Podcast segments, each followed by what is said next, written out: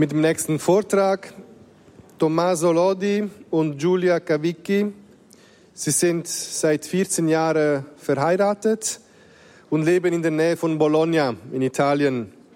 Sie ist Psychotherapeutin, er ist Ingenieur mit einer Leidenschaft für Theologie. Gemeinsam haben sie in Rom am Päpstlichen Institut Johannes Paul II. für Studien über Ehe und Familie studiert und ihre Ausbildung in der USA am Theology of the Body Institute vertieft. Seit einigen Jahren widmen sie sich in der Verbreitung der Botschaft der Theologie des Leibes von Johannes Paul II. als Referenten und Ausbilder in ganz Italien durch Konferenzen, Seminare, Einkehrtage und so weiter. Ich habe sie kennengelernt vor fünf Jahren an einem Kongress in Italien zur, zum Sakrament der Ehe und haben mich sehr gefallen. Und damals dachte ich, es wäre schön, wenn Sie mal auch nach Aschaffenburg kommen und uns ein bisschen mit Ihrer Erfahrung und Wissen erreichen. Sie sind hier. Wie ihr seht, es gibt noch zwei andere, die dabei sind. Das sind die Übersetzer. Sie werden auf Italienisch sprechen und auch gleich dann übersetzt. C'è chi guarda un piatto di cibo e ci vede l'amore di chi l'ha preparato.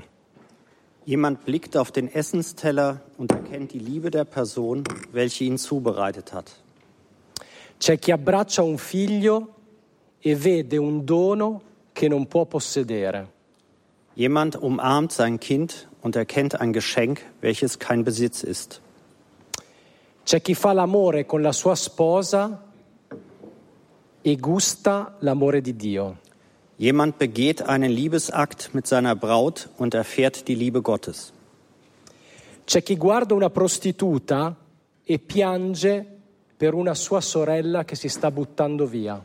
Jemand blickt auf eine Prostituierte und beweint eine Schwester, welche sich aufgibt.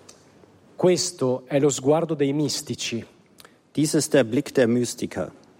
uno sguardo contemplativo, uno sguardo simbolico, Ein kontemplativer Blick, ein symbolischer Blick. uno sguardo capace di vedere dentro una cosa qualcosa di più grande. Ein Blick, welcher eine große Sache erkennen kann. Questo è stato lo sguardo di San Giovanni Paolo II, Dies ist der Blick von Johannes Paul II. gewesen. lo sguardo con cui ha costruito la sua riflessione sulla teologia del corpo. Der Blick, mit dem er seine Betrachtungen bezüglich der Theologie des Körpers erschaffen hat.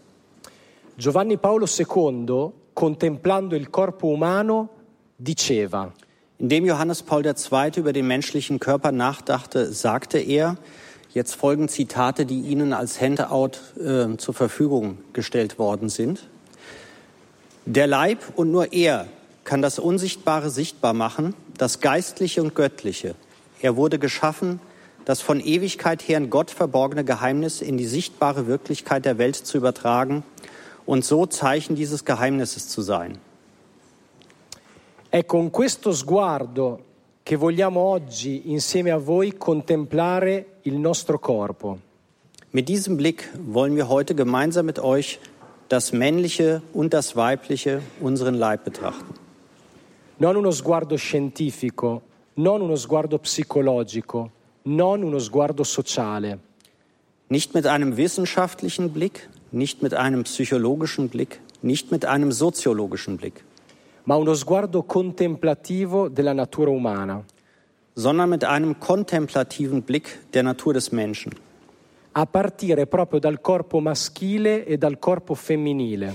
ausgehend vom eigentlichen männlichen und weiblichen Körper. Quel corpo che per lungo tempo in ambito cristiano è stato visto con sospetto, Der Körper, welcher für lange Zeit auch in christlichen Kreisen mit Bedenken betrachtet wurde, visto come qualcosa di contrapposto alla vita spirituale. welcher als etwas dem geistlichen Leben Gegensätzliches angesehen wurde. Noi vogliamo invece contemplarlo come un capolavoro artistico, Wir wollen ihn als künstlerisches Meisterwerk betrachten. Fatto dal più grande artista di sempre, Vom, Dio, größten, vom größten Künstler aller Zeiten geschaffen, Gott, che come ogni grande artista lascia tracce di sé sul suo capolavoro. der wie jeder große Künstler Spuren von sich selbst, sozusagen eine Signatur Meisterwerk hinterlässt. Per farlo però dobbiamo avere chiare tre coordinate antropologiche fondamentali. Um dies zu tun, müssen wir jedoch drei grundsätzliche und klare anthropologische Koordinaten erfassen. Coordinate che ci danno la prospettiva biblica e cristiana su chi siamo noi come esseri umani. Diese Koordinaten geben uns eine biblische und christliche Perspektive von dem, was wir als Menschen sind. Prima le elenchiamo, le vediamo insieme e poi le sviluppiamo brevemente. Wir führen sie zunächst auf und er erläutern sie dann kurz. Se si può mandare avanti la slide. La prima è che siamo persone nell'unità di anima e corpo. Die erste Koordinate ist, wir sind Personen im Sinne der Einheit des Körpers und des Geistes. La seconda è che la sessualità è costitutiva della persona. Die zweite ist, dass die Sexualität die Person betrifft. Terzo, che la nostra sessualità è ferita. Zum Dritten, unsere Sexualität trägt Wunden. Ehm, il primo punto, che siamo persone nell'unità di anima e corpo, dobbiamo partire dal fatto che siamo tutti influenzati da una cultura che ha un'idea platonica della persona. Leider unterliegen wir alle der Beeinflussung durch die Kultur der platonischen Vorstellung von der Person. L'idea per cui il corpo è la prigione dell'anima e la mia essenza di persona è spirituale e ha poco o nulla a che fare con la realtà del corpo. Die Vorstellung, dass der Körper im Geist gefangen ist und dass die Essenz meiner selbst rein spiritueller Natur ist und wenig oder nichts mit der Realität des Körpers zu tun hat. La Bibbia invece ci insegna che non c'è separazione tra anima e corpo. Die Bibel lehrt uns indes, dass es keine Trennung zwischen Körper und Geist gibt. Dio ci chiama alla vita come persone nell'unità di anima e corpo. Gott beruft uns zum Leben als Personen in der Einheit von Körper und Geist. Quando parliamo di corpo, quindi, parliamo di persona, persona tutta intera. Wenn wir vom Körper sprechen, sprechen wir demnach von der gesamten Person. Non possiamo separare corpo e persona. Non esiste il corpo umano come realtà soltanto biologica.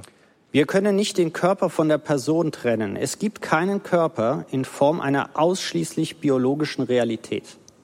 Ecco perché San Giovanni Paolo II diceva che il corpo è un sacramento. Aus diesem Grunde ist der Körper für den heiligen Johannes Paul II. ein Sakrament. Secondo punto, la sessualità riguarda la persona.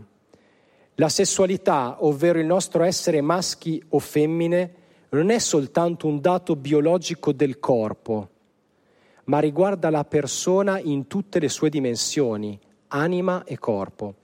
Die Sexualität bzw. unsere Männlichkeit und Weiblichkeit ist nicht nur eine biologische Eigenschaft des Körpers, sie betrifft die Person in allen ihren Dimensionen des Körpers und des Geistes. Tutto di te è maschile o femminile. Alles in dir ist männlich und weiblich.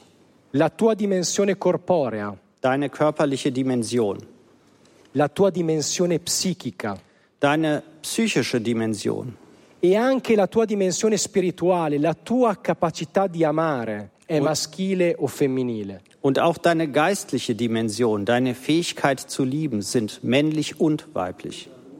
Ja, oder weiblich. Sehr gut. Thank you. Magari, magari non hai ancora saputo accoglierlo del tutto, ma tutto di te è maschile o femminile. Du hast wohl noch nicht alles davon erkannt, aber alles von dir ist männlich oder weiblich. Ja. Gut. Sentite come Benedetto XVI sintetizza questa cosa in un modo fantastico. Hört, wie Benedikt XVI. dies alles in großartiger Weise zusammenfasst. Auch der Körper des Mannes und der Frau hat also sozusagen einen theologischen Charakter.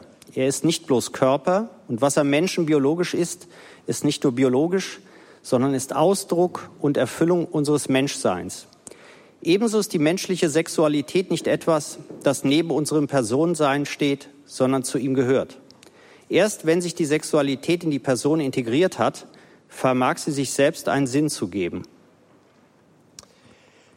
Terzo aspetto, non meno importante, è che in ciascuno di noi c'è qualcosa di rotto. Der letzte, aber nicht weniger wichtige Aspekt ist, dass sich in uns etwas Zerbrechliches befindet. Per effetto di quello che i teologi chiamano peccato originale, noi resta in noi come un difetto di fabbrica. Bewirkt durch das, was Theologen als Erbsünde bezeichnen, verbleibt in uns ein sogenannter Werksfehler. L'unità tra corpo e anima in noi è frammentata, ne facciamo esperienza tutti i giorni. Die Einheit von Körper und Geist ist unterbrochen. Hierzu machen wir unsere täglichen Erfahrungen. Non ci viene spontaneo accogliere il nostro essere corpo. Wir erkennen nicht gleich unsere Körperlichkeit. Non ci viene spontaneo integrare i nostri sentimenti, i nostri pensieri, le nostre sensazioni. Wir integrieren nicht gleich unsere Gefühle, unsere Gedanken und unsere Empfindungen. Lo dice magnificamente San Giovanni Paolo II. Der heilige Johannes Paul II. spricht dies in großartiger Weise aus. Die menschliche Begierde, das heißt die Wunde der Erbsünde, bringt eine fast grundlegende Schwierigkeit der Einfühlung mit dem eigenen Körper mit sich.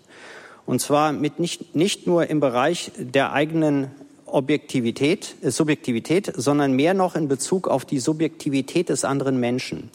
Der Frau für den Mann und des Mannes für die Frau. Daraus ergibt sich die Notwendigkeit, sich vor dem anderen mit dem eigenen Körper zu verbergen, mit dem, was die eigene Weiblichkeit, Männlichkeit bestimmt. Non ci viene spontaneo accogliere il nostro corpo e relazionarci con il corpo differente dell'altro. Wir nehmen nicht einfach unseren Körper an und vergleichen uns mit dem andersartigen Körper der anderen Person.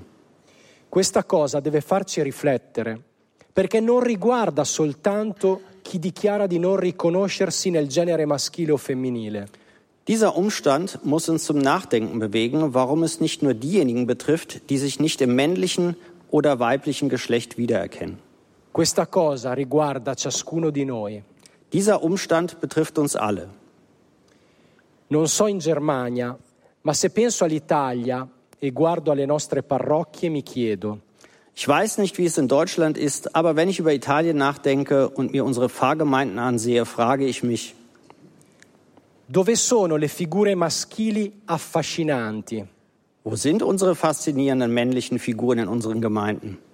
Dove sono figure femminili affascinanti? Wo sind unsere faszinierenden weiblichen Figuren in unseren Gemeinden?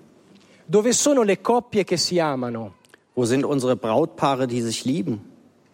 Nei nostri ambienti cristiani spesso ci sono tante coppie brave, In unseren Kreisen gibt es viele tolle Paare. Sono molto rare purtroppo le coppie belle che mostrano quanto è bello amarsi. Schöne Paare, die zeigen, wie, wie schön es ist, sich zu lieben, sind jedoch sehr selten. che mostrano quanto è bello essere maschi e femmine. Wie schön es ist, Männer und Frauen zu sein. Ehm, si sente? No? Sì. Ehm, a questo punto ci sono un paio di precisazioni importanti che vogliamo fare. Jetzt möchten wir einige wichtige Präzisierungen vornehmen. Di fronte a quello che ha appena spiegato Tommaso, una volta una ragazza ci ha chiesto, ma in questo che avete spiegato, dove si colloca il mio amico omosessuale?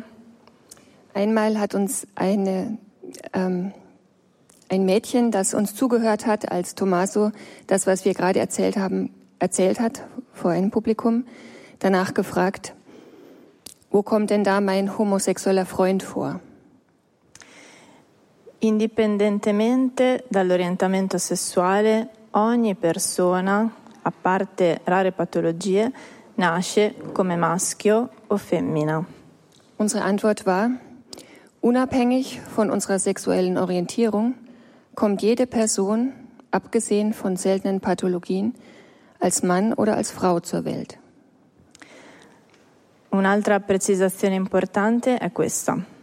Eine weitere wichtige Präzisierung ist die folgende.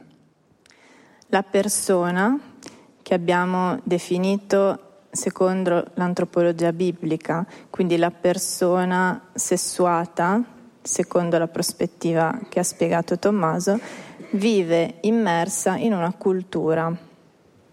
Die Person, die wir nach der biblischen Anthropologie bestimmt haben und wir haben den Schwerpunkt auch darauf gesetzt, dass sie eben mit Sexualität ausgestattet ist, wie es der Tommaso gerade erklärt hat, die lebt in einem soziokulturellen Kontext.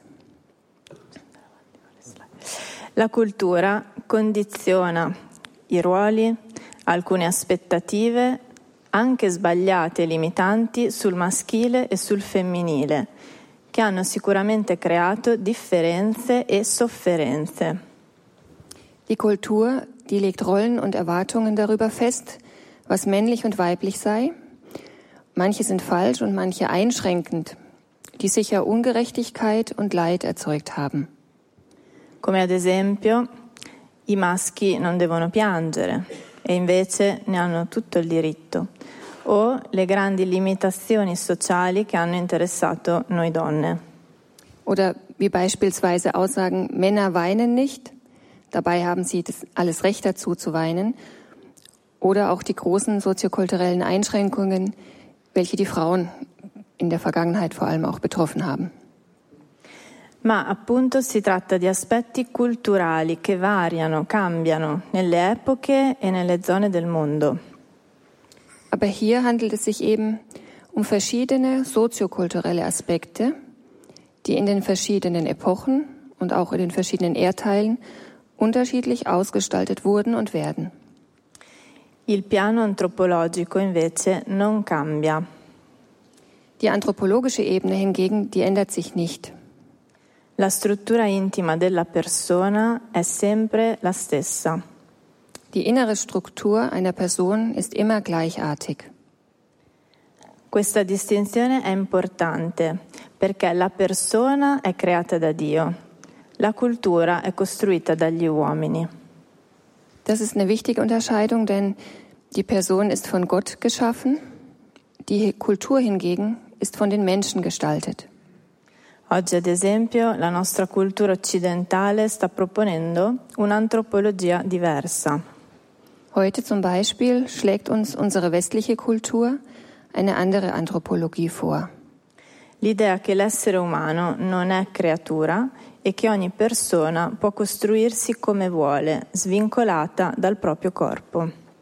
Es ist die Vorstellung, dass der Mensch kein Geschöpf ist und dass jede Person sich selbst so gestalten kann, wie sie möchte, unabhängig vom eigenen Körper.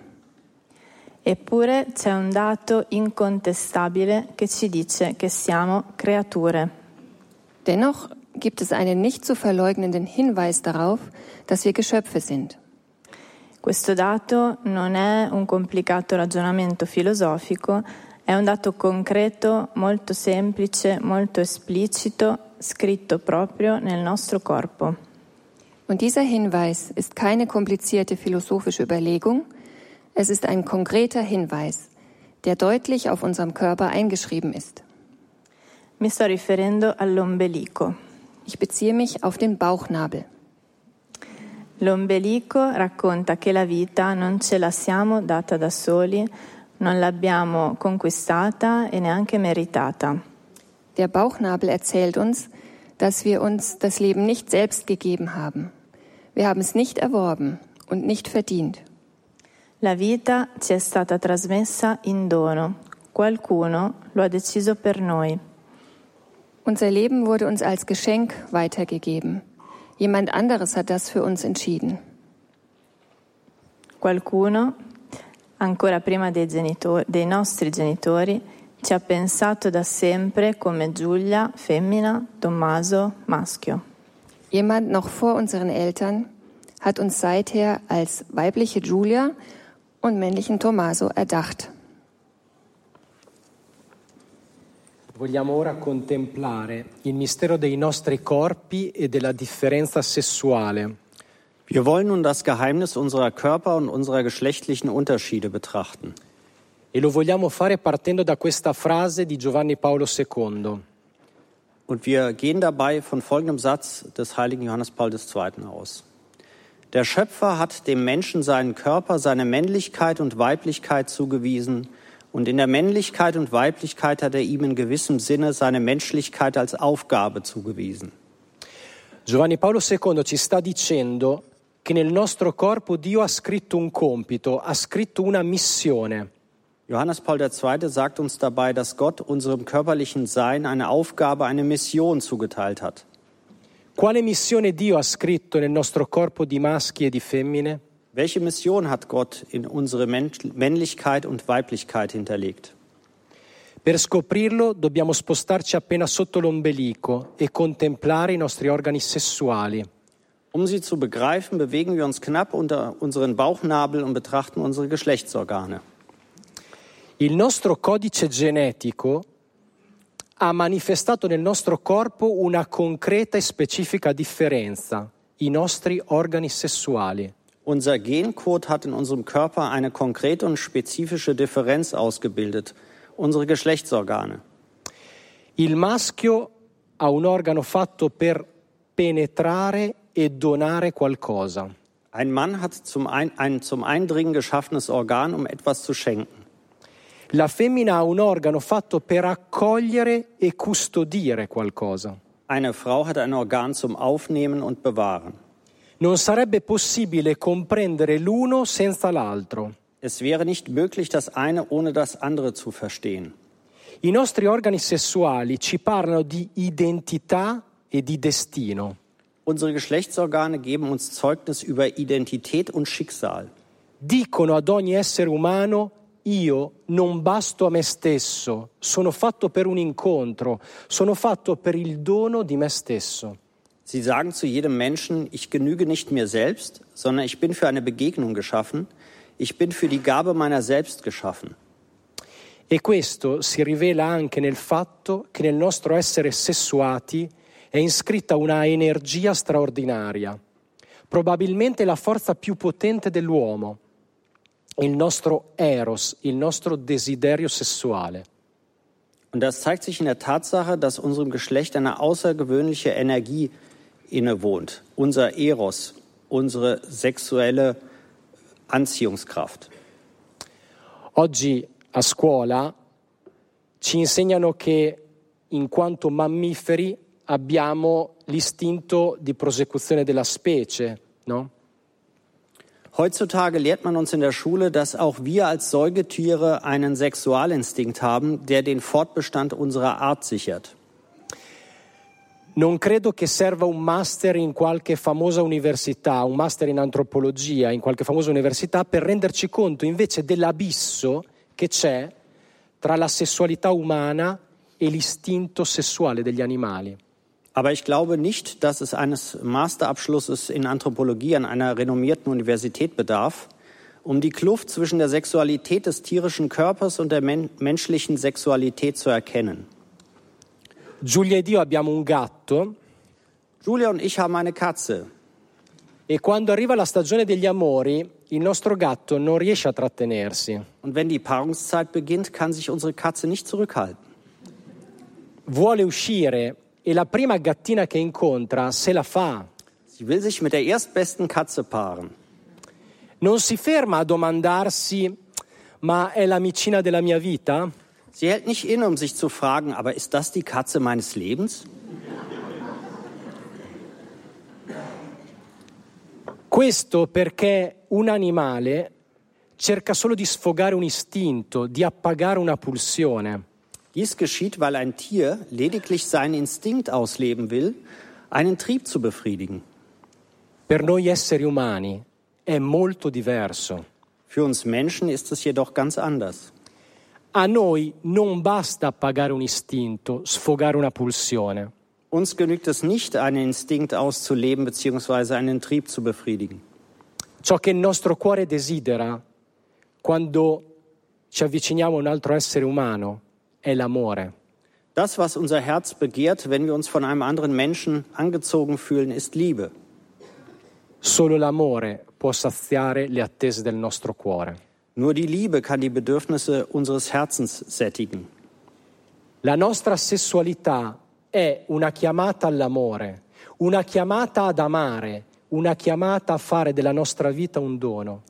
Unsere Sexualität ist eine Berufung zur Liebe, eine Berufung zu lieben, aus unserem Leben ein Geschenk zu machen. Ecco perché anche coloro che scelgono la via della verginità o del celibato per il regno dei cieli, come ad esempio i sacerdoti o i fratelli e le sorelle della comunità di Betania, non sono persone che hanno soppresso la loro sessualità, ma la vivono nel suo significato più profondo, rinunciando all'uso della genitalità per farsi dono a tanti. Auch deswegen sind diejenigen, die den Weg des Zölibats wie zum Beispiel die Brüder und Schwestern der franziskanischen Gemeinschaft von Bethanien wählen, keine Personen, die ihre Sexualität unterdrücken, sondern sie leben diese in ihrer tiefgründigsten Bedeutung, indem sie dem Gebrauch der körperlichen Genitalität entsagen, um somit Geschenk die, der Liebe für viele zu sein. La nostra sessualità è una chiamata all'amore, non è un, un, non è un distributore automatico di piacere. Unsere Sexualität ist eine Berufung zur Liebe. Wir können sie nicht in einem Selbstbedienungsladen der Lust äh, oder auf einen Selbstbedienungsladen der Lust reduzieren. Se non accogliamo questa verità, facciamo del male e ci facciamo del male. Wenn wir diese Wahrheit nicht annehmen, fügen wir uns und anderen Böses zu.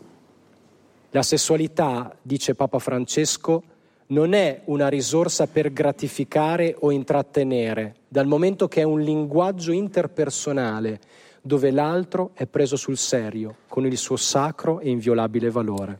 Die Sexualität, sagt, sagt Papst Franziskus, ist nicht ein Mittel zur Befriedigung oder Vergnügung, denn es ist eine zwischenmenschliche Sprache, bei der der andere ernst genommen wird in seinem heiligen und unantastbaren Wert.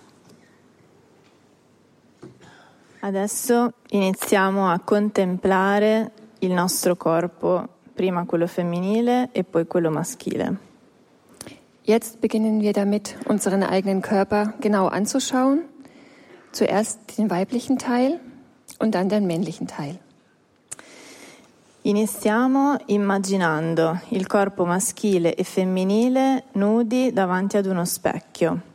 Notiamo subito un fatto.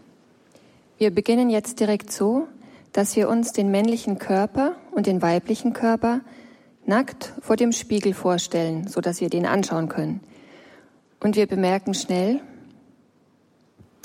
quello maschile è completamente esposto, quello femminile no. Fuori si vede poco. La maggior parte dell'apparato femminile, infatti, apparato sessuale femminile, è dentro al corpo. Das männliche Geschlechtsorgan ist fast vollständig ausgesetzt, das weibliche nicht. Davon sehen wir von außen wenig. Der größte Teil der primären weiblichen Geschlechtsorgane liegt im Körper. Questo fatto ci parla, è indicativo. Eh, di cosa ci parla? Di una custodia del corpo, ci parla di un pudore incorporato, potremmo dire. Das ist eine bedeutsame Tatsache. Denn dies erzählt uns von einem Schutz des Körpers bei der Frau fast wie eine eingebaute Scham. Ci parla del fatto che il corpo della donna contiene qualcosa di prezioso che va custodito. Das erzählt uns davon, dass der Körper der Frau etwas Kostbares enthält, etwas, das geschützt werden muss. Anche l'imene è un ulteriore rafforzamento di questo messaggio del corpo. Dentro al corpo femminile c'è qualcosa di forte, di potente, di prezioso che va custodito. Auch das Hymen, das Jungfernhäutchen, unterstreicht diese Botschaft des Körpers. Da drin ist etwas Mächtiges und Kostbares, das bewahrt werden muss. Prima di addentrarci in questo, però, dico due parole su un piccolo organo che invece è all'ingresso, è esterno, è il clitoride. Bevor wir aber jetzt gedanklich eintreten in den Körper und das Kostbare im Inneren betrachten werden, möchte ich kurz etwas zu einem kleinen Organ sagen, welches wir am Eingang außen treffen, die Klitoris. Il clitoride è l'organo del piacere femminile e a differenza di tutti gli altri organi, di cui parlerò tra un attimo, non ha direttamente a che fare con la maternità. Die Klitoris ist das Organ des Lustempfindens und des Gefallens. Und im Unterschied zu allen anderen inneren Geschlechtsorganen, von denen wir gleich sprechen werden, hat sie nicht direkt etwas mit Mutterschaft zu tun. Ha a che fare con l'essere donna, potremmo dire con il piacere di essere donna, con la femminilità. Sie hat mit dem Frausein zu tun. Wir könnten sagen, mit der Freude daran, Frau zu sein, mit der Weiblichkeit. La femminilità è profondamente legata al tema della bellezza. Weiblichkeit ist tief verbunden mit dem Thema Schönheit. Essere belle, essere guardate, essere desiderate è un tema tipicamente femminile. Schön zu sein, gesehen zu werden, ersehen zu werden, ist ein typisch weibliches Thema. Ma in fondo questo desiderio ne nasconde uno più profondo, che è quello di essere scelte, che qualcuno ci scelga per donarci la sua vita. Im Grunde verbirgt dieser Wunsch eine tiefere Sehnsucht, nämlich die, auserwählt zu sein, dass jemand von jemand uns auswähle, mich auswähle, um uns sein Leben zu schenken. È quindi il desiderio, in fondo, di essere amate. Es ist also der Wunsch, wirklich geliebt zu werden. Credo sia importante dire questo alle ragazze più giovani che spesso confondono il desiderio di essere amate con quello più superficiale di essere desiderate e soffrono a causa di questo. Ich glaube, dass es wichtig ist, dies den Mädchen und jungen Frauen mitzuteilen, die häufig eine tiefe Sehnsucht, geliebt zu werden haben und das mit der oberflächlicheren Sehnsucht, erwünscht zu sein, verwechseln und dann darunter leiden.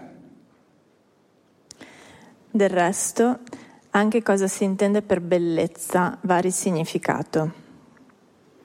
Außerdem muss auch, umge da muss auch umgedeutet werden für die Mädchen manchmal, was unter Schönheit zu verstehen ist. La bellezza non è eccitare qualcuno, bellezza è comunicare amore e cura. Schönheit ist nicht, jemanden zu reizen. Schönheit ist, Liebe und Fürsorge mitzuteilen. Una volta mio marito mi ha detto non mi interessa se hai qualche buco di cellulite, quello di cui ho bisogno è la tua tenerezza, questo più di tutto ti rende bella ai miei occhi. Einmal hat mein Mann Tommaso zu mir gesagt, mich interessiert nicht, ob du eine Stelle auf der Haut mit Zellulite hast. Ich brauche deine zärtliche Zuwendung. Das macht dich mehr als alles andere in meinen Augen schön. Infine, la bellezza per una donna è anche un compito, è portare un messaggio che è essere donna è bello. Schließlich ist die Schönheit für eine Frau auch eine Aufgabe. Es muss eine Botschaft weitergegeben werden, die lautet, das Frausein ist schön. Godere della propria femminilità è mandare un messaggio importante alle nuove generazioni. Probabilmente educa molto di più di tanti discorsi. Sich an der eigenen Weiblichkeit zu erfreuen, ist eine wichtige Botschaft für die jüngeren Generationen. Ein solches Vorbild erzieht mehr und besser als viele Worte. Ora ci addentriamo nel corpo e eh, il primo organo che incontriamo è la vagina. Jetzt treten wir in den Körper also ein und das erste Organ treffen wir dann gleich, das ist die Scheide. La vagina di fatto è uno spazio fatto per accogliere, per accogliere un uomo. Die Scheide ist ein Raum, der dazu gemacht ist, zu empfangen, einen Mann zu empfangen. Allora, questo è il primo dato. Abbiamo uno spazio che si modifica proprio per questo incontro con il maschile. Das ist also die erste Tatsache. Wir haben einen Raum, der sich extra für diese Begegnung mit dem Männlichen verändert. Quindi siamo fatte per accogliere un uomo, per fare dono di noi stesse ad un uomo e accogliere il suo dono. Wir sind also ausgestattet, einen Mann aufzunehmen, um uns selbst zu schenken an einen Mann und um sein Geschenk anzunehmen. È importante dire che questo spazio, eh, spazio non è una mancanza. Es ist auch wichtig zu betonen, dass diese Scheide diesen Raum schaffen kann, aber sie hat keinen Mangel. Come donne infatti siamo intere, non abbiamo nulla che ci manca, non siamo mancanti se non abbiamo un uomo di fianco. Als Frauen sind wir vollständig, auch ohne Mann. Es fehlt uns nichts und wir sind nicht mangelhaft, wenn wir keinen Mann an unserer Seite haben. Però è vero che l'incontro con il maschile nella nostra vita e in tutti gli stati di vita è fondamentale perché ci aiuta a comprendere meglio la nostra femminilità nella sua specificità e differenza. Doch es ist richtig, dass die Begegnung mit dem Männlichen grundlegend ist, weil sie uns hilft, unsere Weiblichkeit in ihrer Besonderheit und Unterschiedlichkeit besser zu verstehen. Das gilt für alle Lebensphasen. È quindi un incontro fecondo che genera vita, vita in senso ampio. Daher ist die Begegnung mit dem Mann fruchtbar. Sie bringt im weiteren Sinn Leben hervor. E infatti tutto il resto del corpo della donna ci parla proprio di questo, di generare, di custodire, di promuovere la vita. Ja, und der ganze restliche Teil des Körpers der Frau spricht von Folgendem, vom Hervorbringen, Beschützen und das Leben weitergeben. L'utero infatti ci parla di questo, è un altro spazio eh, del, nel corpo della donna, uno spazio disponibile, la cui unica funzione è prepararsi ogni mese ad accogliere un altro, una nuova vita. Jetzt schauen wir uns die Gebärmutter an. Die ist auch ein Hohlraum, auch ein Platz, der zur Verfügung steht. Und ihre einzige Funktion besteht darin, sich Monat für Monat auf die Aufnahme eines anderen, eines neuen Lebens vorzubereiten. Gli ormoni infatti, eh, come sappiamo noi donne, fanno sì che dopo ogni mestruazione all'utero arrivi una quantità maggiore di sangue nel suo tessuto interno e questo con l'unico scopo di creare una culla, un cuscino soffice nel caso di concepimento della vita. Die Hormone, und davon wissen wir Frauen Bescheid, die sorgen dafür, dass nach jeder Menstruation in der inneren Wand der Gebärmutter mehr Blut ankommt. Und das mit dem einzigen Ziel, ein weiches Kissen aufzubauen, für den Fall, dass ein neues Leben empfangen wird. Se poi questo non avviene, allora, sempre eh, per gli ormoni, eh, l'utero si ripulisce e facciamo tutto da capo. Und wenn das nicht geschieht, sorgt der Abfall der Hormo- der Hormone dann dafür, dass sich die Gebärmutter reinigt. So haben wir wieder die Monatsblutung. Und so beginnt sie wieder von vorn, in jedem Regelzyklus. Ecco allora che l'utero ci parla di una missione scritta nella femminilità. Die Gebärmutter erzählt uns also von einer Mission, die in der Weiblichkeit geschrieben ist. L'accoglienza, la sensibilità per la vita altrui, il fare posto all'altro, dargli spazio, farlo sentire accolto. Die Aufnahmebereitschaft, die Sensibilität für das Leben anderer, Raum für den anderen zu schaffen, ihm Raum zu geben, ihm das Gefühl zu geben, angenommen zu werden. Allora il corpo femminile ci parla di maternità, che non è da intendere solo biologica, ma in senso ampio, spirituale, cioè una maternità del cuore, perché quella biologica è necessariamente limitata, ehm, magari eh, anche fino a dieci figli, ma eh, è comunque limitata, quella spirituale no. Ed è per tutte, non solo per le, per le sorelle, per le suore.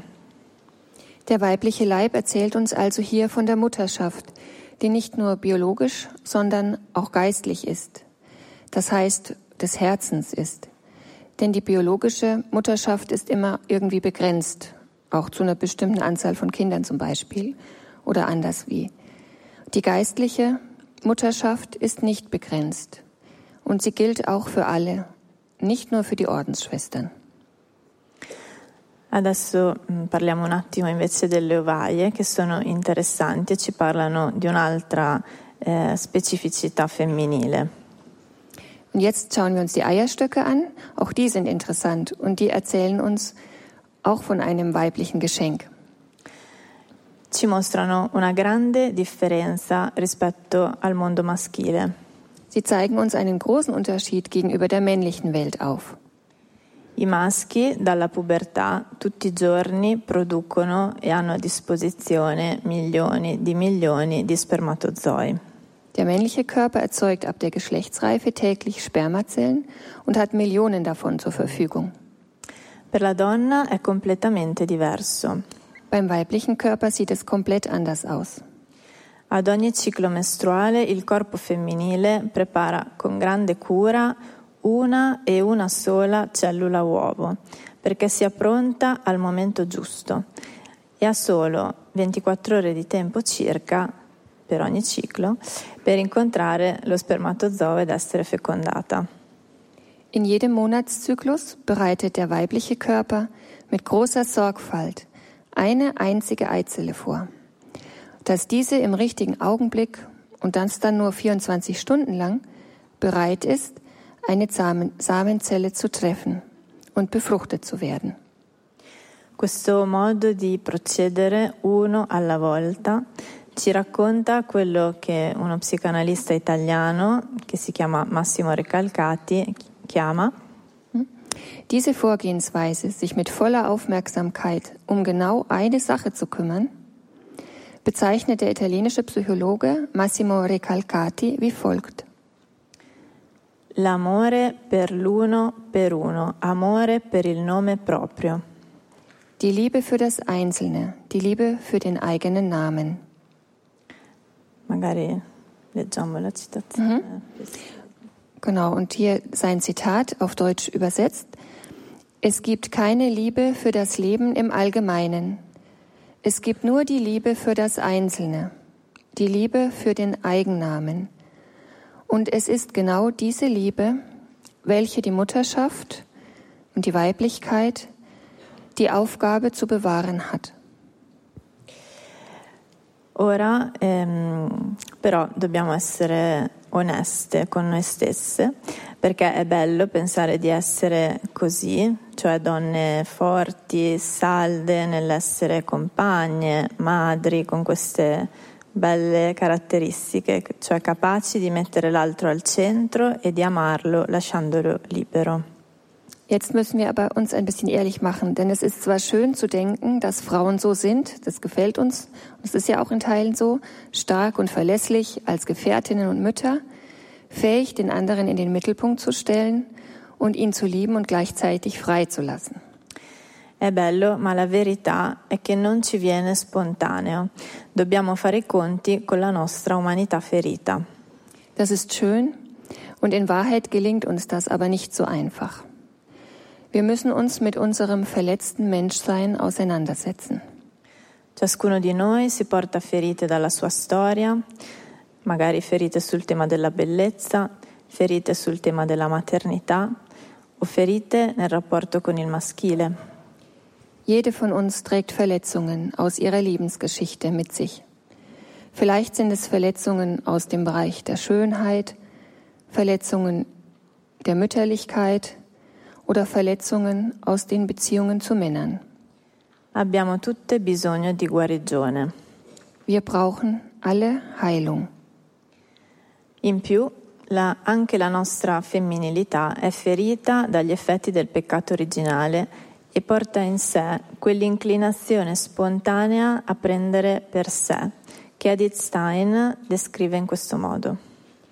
Über diese persönlichen Verletzungen hinaus ist unsere Weiblichkeit auch durch die Auswirkungen der Erbsünde verwundet und trägt diese spontane Neigung, für sich zu vereinnahmen, wie es Edith Stein beschreibt. Und hier ihr Zitat. Es ist einmal ein Hang, der eigenen Person Geltung zu verschaffen, sich selbst und andere damit zu beschäftigen. Eine Sucht nach Liebe und Bewunderung. Eine Sucht, die Menschen mit Beschlag belegen zu wollen. Come uscirne? Wie können wir uns aus dieser Zentrierung aus, auf uns selbst befreien? Dice sempre Edith Stein, nessuno studio di libri e nessuno sforzo di volontà. Edith Stein sagt, nicht mit Bücherstudium und nicht mit Willensanstrengung, ma una conoscenza dell'umanità autentica, cioè dell'umanità così come Dio l'ha pensata, e una conoscenza di ciò che predispone e di ciò che allontana da questa umanità. sondern mit der Kenntnis des echten Menschseins, wie Gott es gedacht hat, mit der Kenntnis dessen, was dem Menschsein dient und mit der Kenntnis dessen, was uns davon entfernt. E soprattutto l'ausilio dei mezzi soprannaturali, cioè della grazia. Und vor allem durch die Hilfe übernatürlicher Mittel, nämlich der Gnade. Und hier wollen wir wieder ihr Zitat bringen. Wenn wir ratlos sind, wo wir angreifen sollen, um Abhilfe zu schaffen, so hat er uns selbst die Heilmittel bereitet. Durch seine Sakramente reinigt und stärkt er uns. Und wenn wir mit ihm vertraulich verkehren, wie es sein Wille ist, durchdringt uns sein Geist mehr und mehr und formt uns um. So gewinnen wir durch ihn ganzes Menschentum und zugleich die rechte persönliche Einstellung. E per lei questa trasformazione interessa anche la relazione con gli altri. Für Edith Stein hat diese innere persönliche Verwandlung auch Auswirkungen auf die Beziehung mit den anderen. Allora, come donne, abbiamo un cammino davanti a noi. Also als Frauen haben wir einen Weg zu beschreiten. che è proprio questo, appropriarci sempre più profondamente della nostra femminilità e della grande missione a cui Dio ci chiama. Und zwar, dass wir uns immer tiefer unsere Weiblichkeit zu eigen machen und die persönliche Lebensaufgabe erkennen, zu der Gott uns beruft. Questo cammino passa necessariamente per una guarigione e una purificazione. Dieser Weg führt notwendigerweise durch Heilung und Reinigung. In questo cammino abbiamo bisogno di incontrare l'unico sguardo che ci fa sentire pienamente amate, quello di Cristo. Auf diesem Weg brauchen wir die Begegnung mit dem Blick von Jesus Christus, dem einzigen Blick, der uns wirklich uns vollständig geliebt fühlen lässt. E abbiamo bisogno di prendere per mano Maria, lei che è stata pienamente donna e pienamente madre. Und wir brauchen die Hand von Maria, die uns hält und führt. Auch sie war und ist vollständig Frau und vollständig Mutter.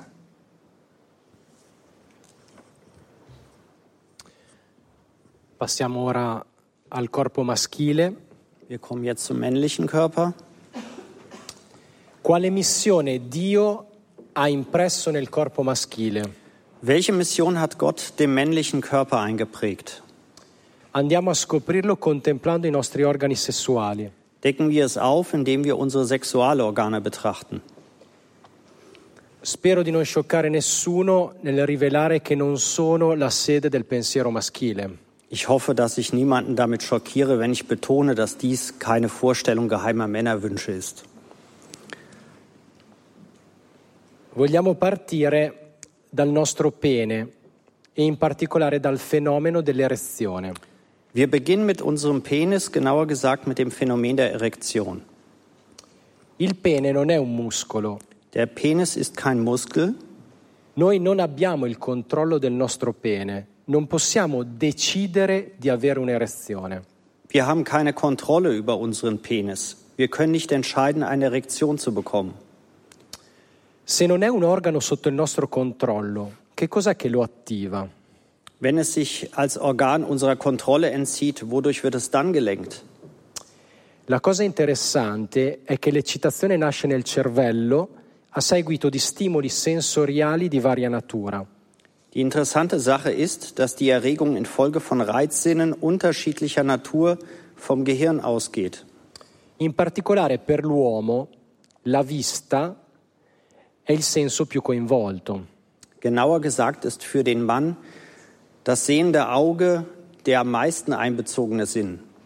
Attraverso il sistema nervoso poi questi stimoli vanno ad attivare i meccanismi di afflusso di sangue che causano l'erezione. Über das Nervensystem aktivieren diese Reize die Blutzufuhr, die eine Erektion auslösen. Questa cosa può apparire un tecnicismo, ma in realtà è molto carica di senso. Diese Sache kann sehr technoid erscheinen, aber in Wahrheit ist sie sehr sinnbehaftet.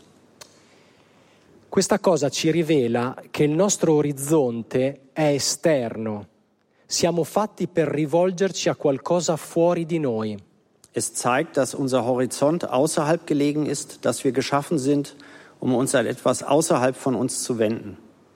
Qualcosa, ma sarebbe più corretto dire qualcuno, Etwas oder besser gesagt jemanden. perché io non sono attratto da un seno in astratto. Ja, weil ich nicht von einem abst- abstrakten Busen angezogen werde. Di fronte a me c'è sempre qualcuno, una persona concreta, qualcuno con la sua storia e le sue attese. Vor mir steht immer eine konkrete Person mit ihrer Geschichte, mit ihren Bedürfnissen. L'attrazione erotica è sempre relazionale, Die erotische Anziehung ist immer relativ. è sempre rivolta all'incontro con un volto personale. Sie ist immer auf eine Begegnung mit einem persönlichen Gesicht bezogen. Allora capiamo perché masturbazione e pornografia, prima ancora di essere un peccato, sono un tradimento di ciò che è scritto nella nostra mascolinità. So verstehen wir auch, warum Masturbation und Pornografie noch vor der Sünde eher einen Verrat an dem, was in unserer Menschlichkeit geschrieben steht, darstellt. Perché sono un ripiegamento su noi stessi. Weil sie eine Beschränkung auf uns selbst darstellen. Non sono incontro, sono fuga. Weil sie keine Begegnung, sondern eine Flucht darstellen. Una frase che mi piace molto, attribuita a Giovanni Paolo II, è questa. Ein Satz, der mir sehr gefällt und Johannes Paul II. zugeschrieben wird, ist folgender. Il problema con la pornografia non è che mostra troppo dell'essere umano, ma che mostra troppo poco dell'essere umano. Das Problem mit der Pornografie ist nicht, dass sie zu viel von der Person zeigt, sondern zu wenig von der Person. Rispetto all'erezione c'è un secondo aspetto su cui vogliamo riflettere. Bezüglich der Erektion gibt es einen zweiten Aspekt, der betrachtet werden sollte. Benché sia una reazione che non è sotto il nostro controllo, non è nemmeno un cieco istinto che ci domina, che chiede di essere sfogato. Obwohl sie eine Reaktion außerhalb unseres Kontrollvermögens ist, ist sie dennoch kein blinder Instinkt, der mich beherrscht und danach drängt, befriedigt zu werden. È piuttosto un impulso che interpella la mia libertà. Sie ist vielmehr ein Impuls, der meine Freiheit herausfordert. Potremmo dire che l'erezione è un appello, Wir können sagen, dass die Erektion ein Appell ist, una specie di chiamata alle armi per l'uomo, eine Art Ruf zu den Waffen für den Mann, una chiamata a decidere per cosa e per chi combattere. ein Aufruf zu entscheiden, für was oder besser wen er kämpfen will. Se l'impulso è suscitato dalla donna che amo, allora la chiamata sarà ad amarla nel modo giusto, pertanto dovrò governare la mia irruenza mascolina per incontrare la sua sensibilità. Wenn der Impuls von der Frau, die ich liebe, ausgeht, dann gilt der Aufruf, sie in aufrichtiger Weise zu lieben, wobei ich meine maskuline Ungestümtheit beherrschen muss, um ihrer Sensibilität zu begegnen. Se l'impulso è suscitato da una foto Osè, invece, che mi è arrivata sul gruppo del WhatsApp, allora la mia chiamata sarà a lottare per custodire la mia fedeltà, senza indugiare su quell'immagine. Ah, okay, vabbè. Äh, wenn der Impuls von einem anzüglichen Foto ausgeht, das mir soeben über WhatsApp zugegangen ist, dann gilt der Aufruf an mich zu kämpfen, um meine Treue bewahren, zu bewahren, ohne bei Bildern zu verweilen, die willentlich geschaffen worden sind, um mich zu erregen. Ma non perché il corpo femminile è brutto, ma perché quell'immagine disturba la mia capacità di amare e non è rispettosa di quella mia sorella che è ritratta. Aber nicht, weil der weibliche Körper hässlich ist, sondern weil dieses Foto meine Fähigkeit trübt zu lieben und sich gegen die Würde dieser Schwester richtet, die darauf abgebildet ist. Cari uomini, questa non è una cosa che ci viene spontanea. Liebe Männer, dies ist keine Sache, die uns spontan zukommt. Richiede disciplina, conoscenza di sé, autopossesso, ovvero una grande forza interiore. Sie erfordert Disziplin, Selbstkenntnis, Selbstbeherrschung, das heißt eine große innere Stärke. È una rivoluzione copernicana rispetto all'attuale contesto socioculturale. Dies stellt eine kopernikanische Wende gegenüber dem gegenwärtigen soziokulturellen Kontext dar. Oggi assolutizziamo la spontaneità, le sensazioni, l'autogratificazione, il fatto che io devo stare bene. Heutzutage sind für uns Spontanität, Empfindungen und Selbstbefriedigung entscheidend. Mir muss es gut gehen. Tutto intorno a me mi suggerisce che ciò che sento lo devo, lo devo seguire, lo devo assecondare in qualche modo.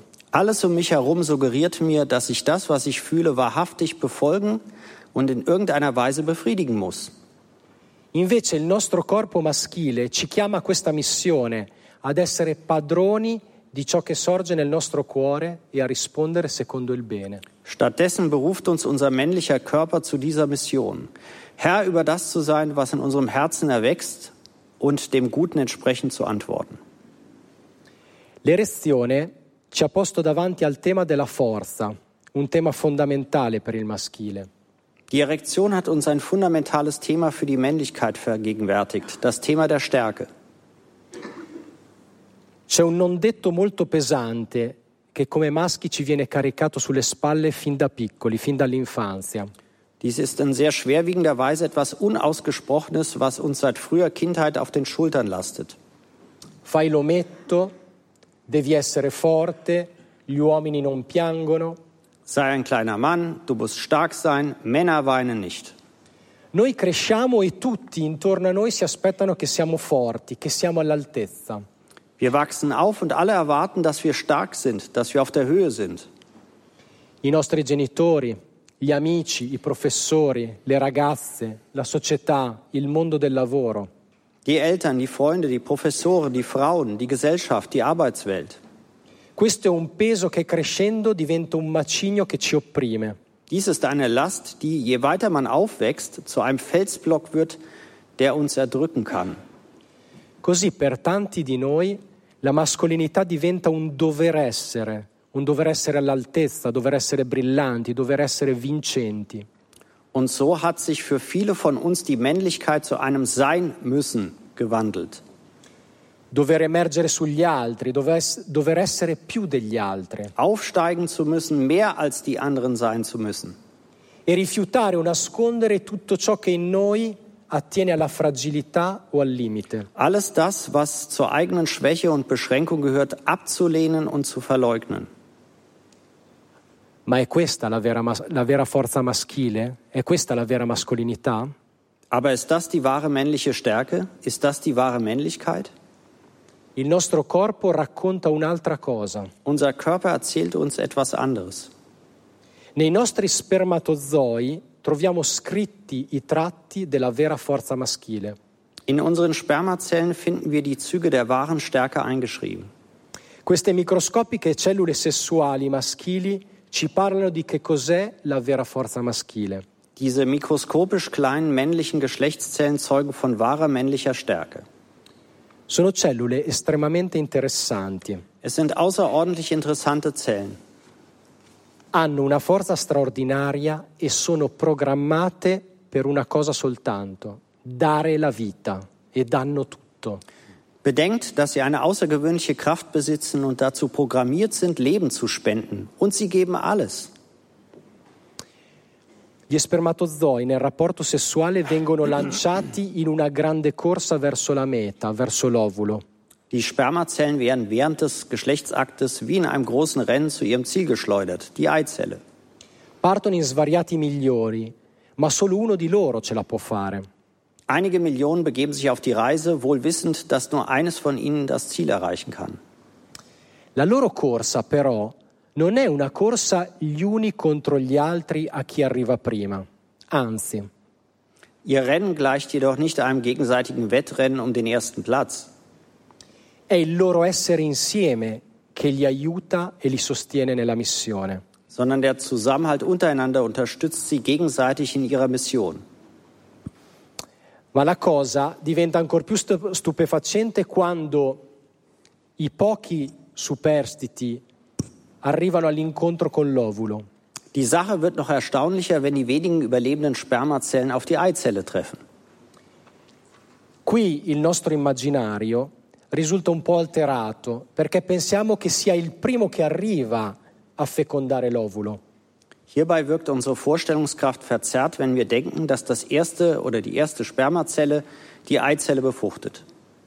Qualche anno fa in Italia c'era una pubblicità televisiva in cui si vedeva l'immagine della fecondazione e la voce diceva anche tu almeno una volta nella vita sei arrivato primo.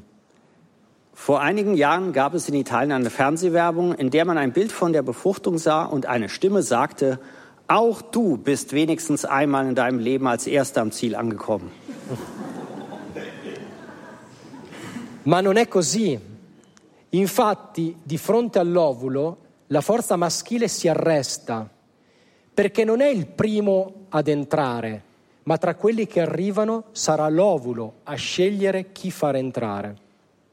Aber so ist es nicht. Vor der Eizelle kommt die männliche Kraft zum Stillstand, weil nicht das erste Spermium eintritt, sondern die weibliche Zelle unter denen, die ankommen, eines hineinlässt. Solo l'unico spermatozoo desiderato sarà lasciato entrare. Nur ein gewünschtes Spermium wird auserwählt und hineingelassen.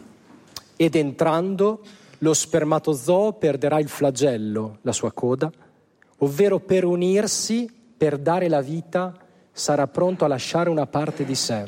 Beim Eintritt verliert das Spermium seine Geißel, um ein Leben zu schenken, wird es bereit sein, einen Teil von sich selbst aufzugeben. Tutto questo, se, non lo guardiamo, se lo guardiamo senza le lenti scientifiche a cui ci hanno abituato, è qualcosa di straordinario. Ci mostra che la vera forza maschile non è per l'autoaffermazione, per la sopraffazione, ma per dare la vita, per essere dono. La vera, la vera forza maschile è per dare la vita. All das ist etwas Außergewöhnliches, wenn wir es nicht durch die wissenschaftliche Brille betrachten, an die man uns gewöhnt hat. Es zeigt uns, dass die wahre männliche Kraft nicht zur Selbstbestätigung bzw. zur, zur Dominanz da ist, sondern um Leben zu schenken, ein Geschenk zu sein.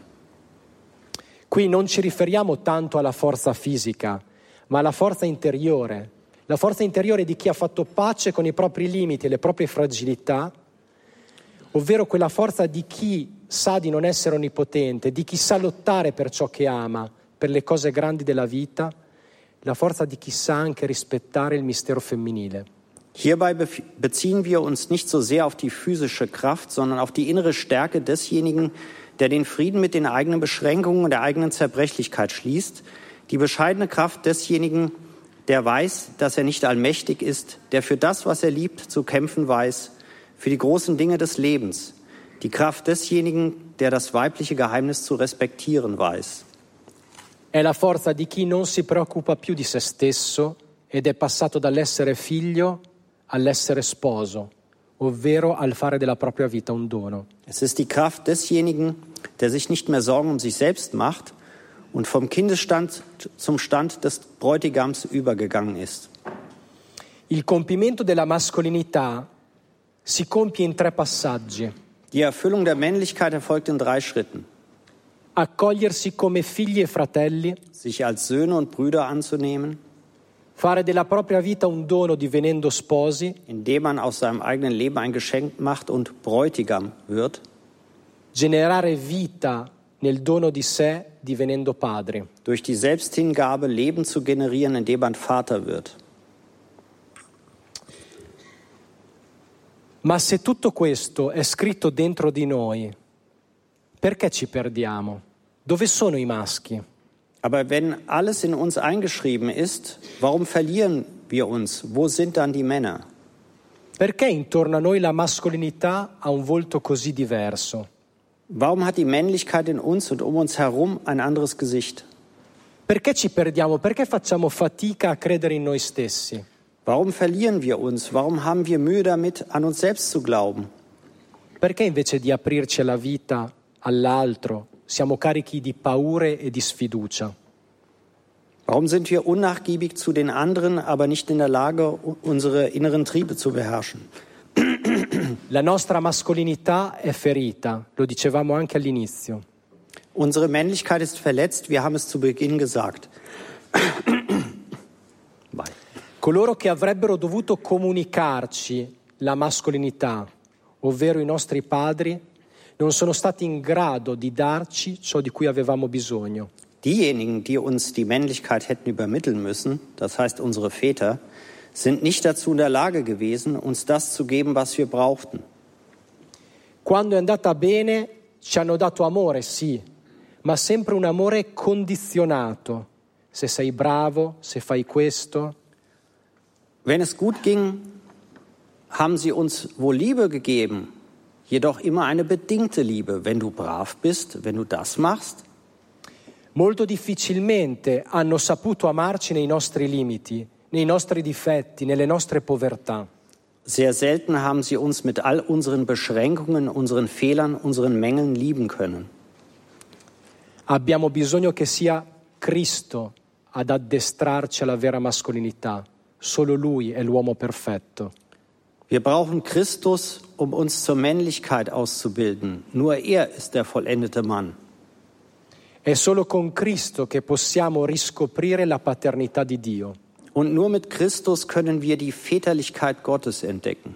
È solo con Cristo che possiamo accoglierci come figli amati, uns als geliebte Kinder annehmen, scoprirci fratelli tra di noi uns als Brüder untereinander annehmen e fare della nostra, vi- della nostra vita un dono divenendo sposi e padri. und aus unserem Leben ein ehrliches Geschenk machen, indem wir Bräutigam und Väter werden. Dice Giovanni Paolo II, Johannes Paul II. sagt, die Einheit Christi mit dem Menschen ist Kraft und zugleich Quelle der Kraft nach dem markanten Wort des heiligen Johannes im Prolog seines Evangeliums. Das Wort gab Macht, Kinder Gottes zu werden. Sie ist die Kraft, die den Menschen innerlich umgestaltet. cari fratelli, questa è la forza che auguro a ciascuno di voi di incontrare. Liebe Brüder, möge jeder von euch diese Kraft erfahren. In conclusione, qual è la profezia del maschile e del femminile? Und nun zum Abschluss und schlussfolgernd. Was ist jetzt nun die Prophezeiung des Männlichen und des Weiblichen? Profeta è chi Dio ha scelto per comunicarsi al mondo. Ein Prophet ist jemand, den Gott erwählt hat, um sich selbst der Welt mitzuteilen. In Genesi leggiamo a immagine di Dio lo creò, maschio e femmina li creò. In der Gen- Genesis lesen wir, Gott erschuf den Menschen als sein Bild, als Bild Gottes erschuf er ihn. Männlich und weiblich erschuf er sie. Creare l'essere umano come maschio e femmina è il primo e fondamentale modo scelto da Dio per rivelarsi al mondo. Den Menschen als männlich und weiblich zu schaffen, ist die erste und grundlegende Weise, die Gott gewählt hat, sich der Welt zu zeigen. Come abbiamo visto, nel maschile e nel femminile traspaiono tratti diversi e complementari dell'immagine di Dio. Wie wir gesehen haben, erscheinen im männlichen und im weiblichen unterschiedliche und sich ergänzende Eigenschaften und Züge vom Bild Gottes und von seinem Wesen auf. Ad esempio nel maschile il dono di sé per dare la vita. Zum Beispiel im männlichen das Geschenk der Selbsthingabe, um das Leben zu geben. Ad esempio nel femminile ehm, la, l'amore per l'uno per uno. Zum Beispiel beim weiblichen die Liebe für das Einzelne und das Besondere. Ma è soprattutto l'unione di maschile e femminile nell'amore ad essere l'immagine meno imperfetta del mistero di Dio amore, del mistero di Dio che è comunione di persone che genera vita. Aber es ist vor allem die Einheit vom männlichen und weiblichen in der Liebe, das, in Anführungsstrichen, am wenigsten unvollkommene Abbild des Geheimnisses Gottes, der die Liebe ist. Des Geheimnisses Gottes, der Gemeinschaft von Personen ist und der Leben hervorbringt. Dice Papa Francesco, Papst Franziskus sagt, das liebende Paar, das Leben zeugt, ist das wahre, lebende Bildnis, das imstande ist, den Gott, der Schöpfer und Erlöser ist, darzustellen. Come ci ricorda la lettera agli Efesini nel capitolo 5, l'amore uomo-donna è un mistero grande perché ci svela in, in modo simbolico il tipo di relazione che Dio vive con la Chiesa. Wie uns der Brief des Apostels Paulus an die Epheser im Kapitel 5 erinnert, ist die Liebe zwischen Mann und Frau ein großes Geheimnis, weil sie uns auf symbolische Weise die Beziehung sichtbar macht, die Gott mit der Kirche lebt. Cioè il tipo di relazione che Cristo vuole instaurare con ciascuno di noi. Diese Beziehung möchte Christus mit jedem einzelnen von uns eingehen. Dio è un innamorato, siamo nel suo cuore e non può non pensare a noi. Gott ist ein Liebender. Wir sind in seinem Herzen und er kann nicht anders, als an uns zu denken. Ci cerca, ci corteggia, prova in ogni modo di farsi conoscere. Er sucht uns, er wirbt um uns. Er versucht auf jede Art und Weise, sich zu zeigen. Egli non vuole una relazione generica con l'umanità, ma vuole una relazione personale con me e con te.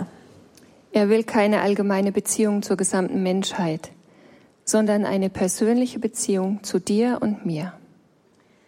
Vuole unirsi a noi e fecondarci della sua vita divina.